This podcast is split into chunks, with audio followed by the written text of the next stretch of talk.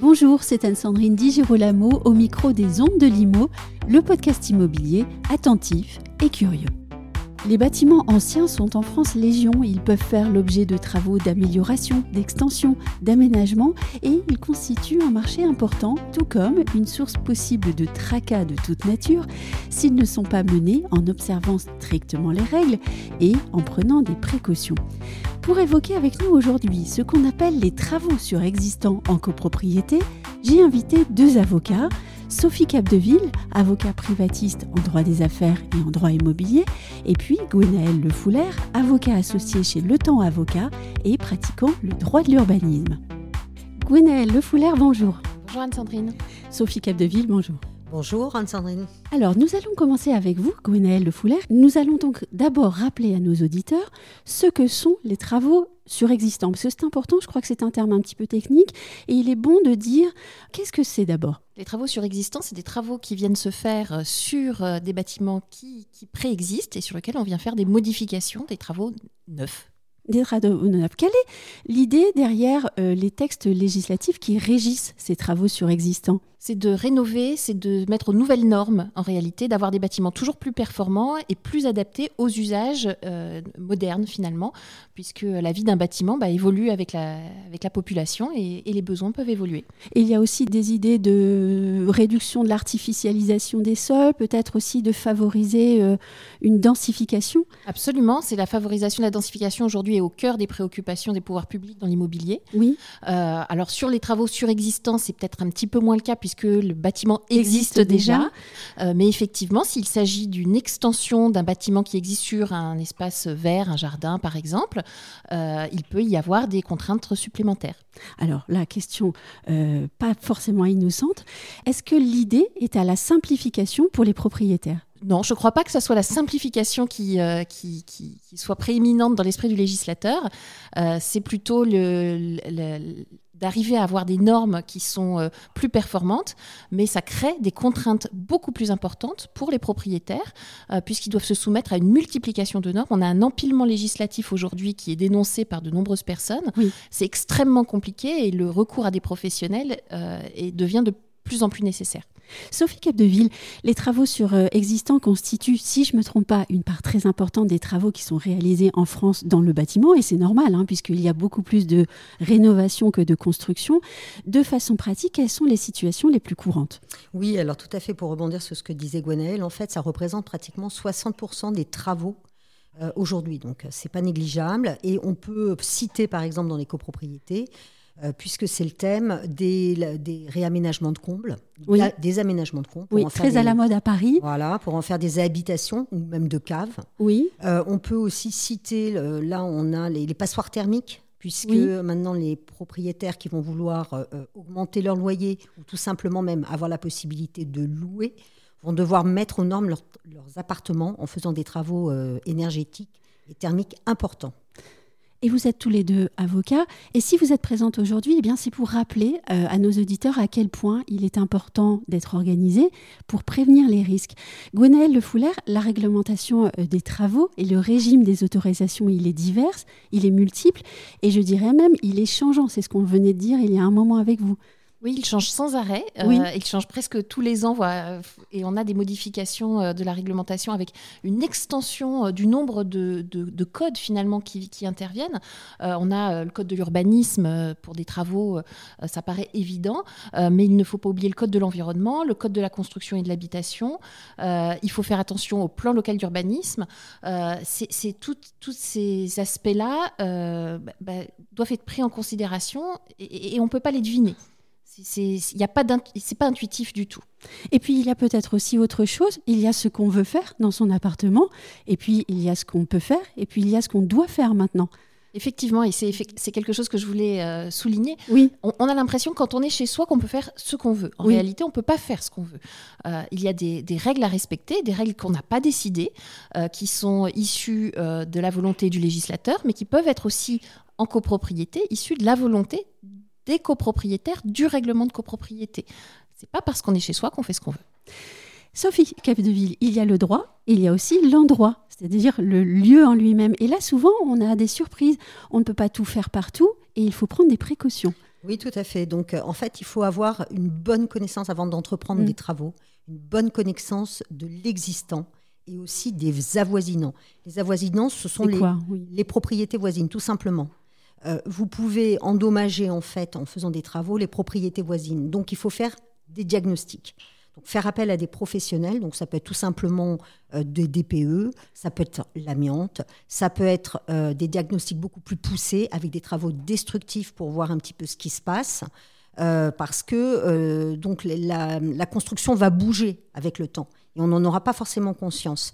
Et il faut faire, il y a aussi une précaution très importante à prendre, c'est le constat. Oui. C'est-à-dire que euh, quand vous allez faire des travaux, si jamais derrière euh, ça se passe mal, ou même si ça ne se passe pas mal, vous pouvez avoir un litige avec le voisinage parce qu'on va être tenté de vous imputer des désordres qui étaient peut-être là même auparavant, dont vous n'êtes pas responsable.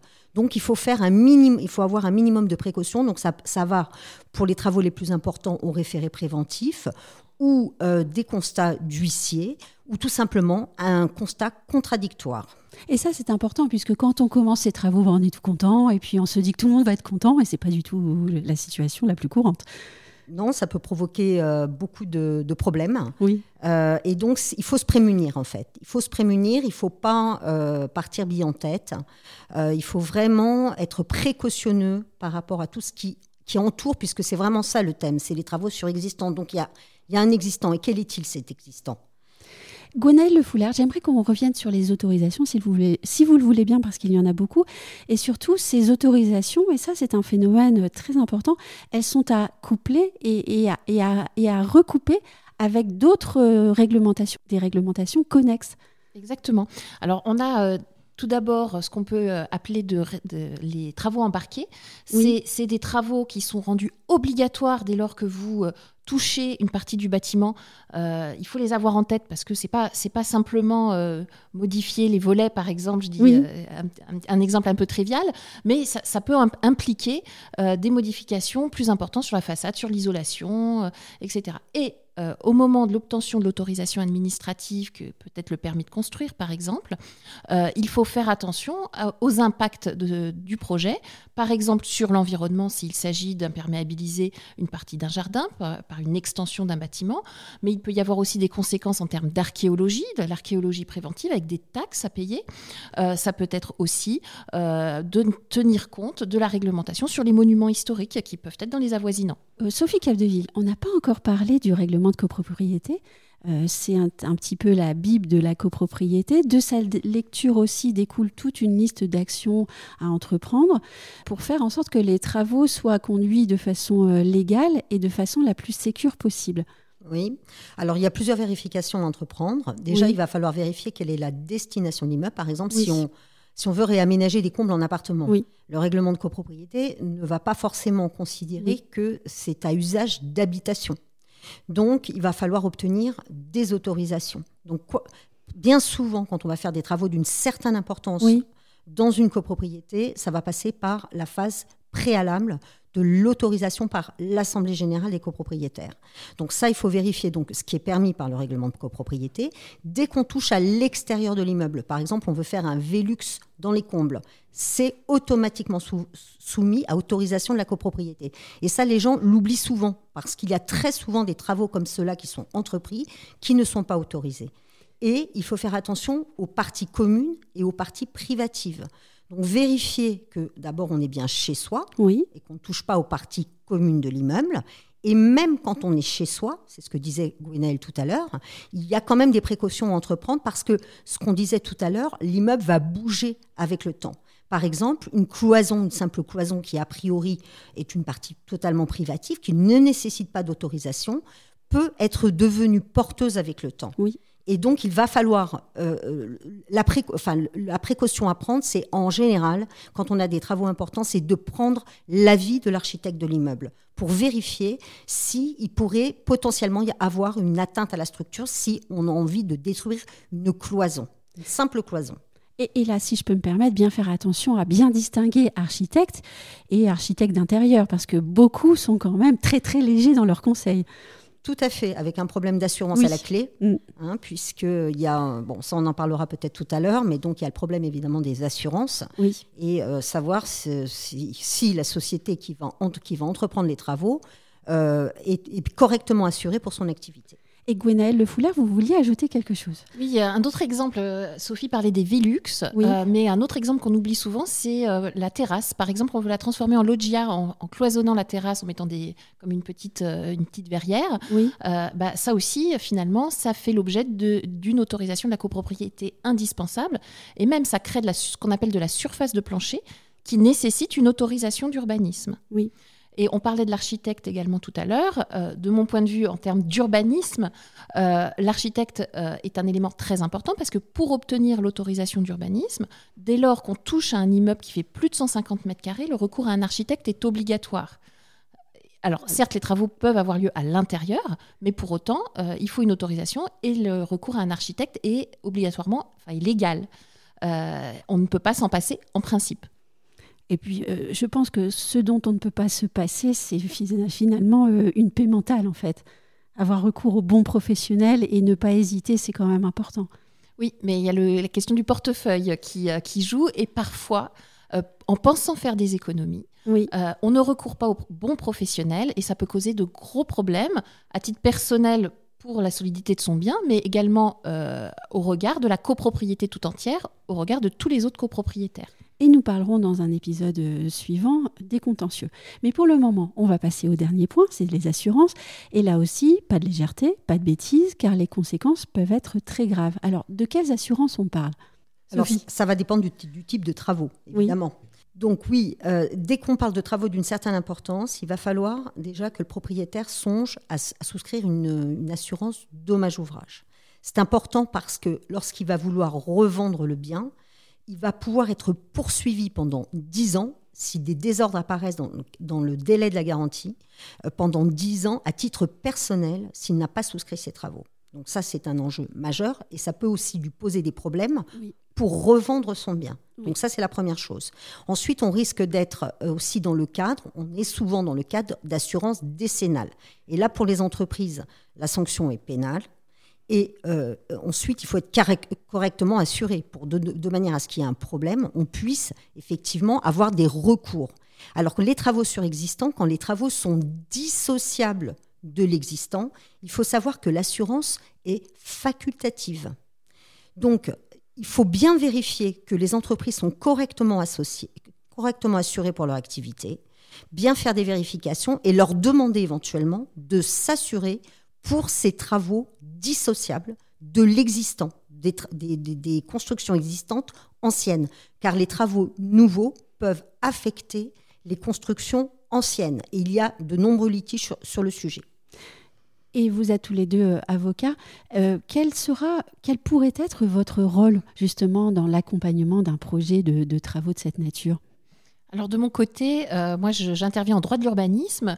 Euh, donc mon rôle, c'est d'accompagner éventuellement l'architecte euh, dans la conception de son dossier de demande d'autorisation d'urbanisme. l'architecte également le propriétaire, hein, déterminer quelle est la bonne autorisation à solliciter, vérifier que le dossier est bien complet, toutes les informations y figure, et puis relire la réglementation applicable euh, pour voir si effectivement euh, le, projet qui, est envisagé est bien conforme aux règles qui doivent être respectées. Mais je me dis, je suis copropriétaire, j'ai déjà fait l'effort de prendre un architecte, même si parfois euh, il est obligatoire, mais souvent on préfère l'oublier. Et en plus, maintenant, vous me dites que c'est mieux encore de prendre un avocat pour relire le projet de l'architecte. C'est mieux quand on est dans un sujet complexe. Oui. Euh, effectivement, l'architecte sait lire le PLU, sauf que le PLU est parfois très mal rédigé. Et on a besoin euh, d'avoir un éclairage juridique sur euh, certains termes et un éclairage au regard de la jurisprudence existante. et ça, l'architecte ne l'a pas forcément. Et Sophie Capdeville, vous vouliez ajouter quelque chose? Alors, à mon niveau, donc moi je suis privatiste. Oui. Moi j'aide, je peux aider, d'ailleurs j'aide régulièrement des copropriétaires déjà à obtenir une autorisation de l'Assemblée générale, parce que ça n'est pas évident. Non. Il y a une manière pour rédiger, pour présenter les travaux en Assemblée générale, et on peut vous les refuser tout simplement parce que votre demande est, mal rédigée, et ça ne fournit pas suffisamment d'informations à la copropriété pour savoir ce qui doit ou non être autorisé. Et ce, au-delà des, des actions de lobbying auprès de ses voisins et auprès de ses copropriétaires. Exactement, ça, ça peut être utile aussi. On peut avoir des conseils, on a quand même une petite expérience aussi sur le sujet, donc on peut aider les copropriétaires dans leur démarche vis-à-vis euh, de euh, euh, vis-à-vis des autres copropriétaires. Et puis il y a aussi une analyse des contrats justement pour vérifier que les, entreprises qui vont intervenir sur le chantier sont correctement assurées. On peut leur donner toutes sortes de conseils en fait pour bien baliser euh, la réalisation du chantier en amont, pendant l'exécution et euh, effectivement s'il y a une difficulté donc, dans le cadre d'un contentieux. Et pour des travaux beaucoup plus importants, il y a aussi le référé préventif. Donc là, il y a un recours à l'avocat obligatoire pour solliciter donc en amont la désignation d'un expert judiciaire pour euh, suivre les travaux pour vérifier que tout se passe bien sous l'égide d'un expert judiciaire. J'ai une dernière petite question un peu originale, j'espère que vous me la pardonnerez. Euh, je suis un copropriétaire qui sait pas très bien euh, entretenir ses relations avec les autres copropriétaires et il veut faire des travaux. Est-ce que c'est une bonne idée d'envoyer son avocat faire le travail? Non, il faut, mm. il faut, il faut, il faut rester. Euh, non, l'avocat ne peut pas tout faire. Oui. l'avocat est, j'allais dire, en, il est en background. Il ne pas en, il se met pas en avant. Oui. c'est au copropriétaire en fait de gérer ses relations avec avec la copropriété. Ça n'est pas, c'est pas, ça n'est pas le rôle de l'avocat. Ou alors de manière tout à fait exceptionnelle. On est là pour conseiller, on n'est pas là pour faire à la place des gens. Merci Sophie Capdeville et Gwenaëlle Foulard. Nous allons poursuivre cette discussion sur les travaux surexistants dans un épisode suivant. Il va concerner cette fois-ci les contentieux et là encore, on aura beaucoup de choses à dire. Merci à vous deux. Merci. Merci.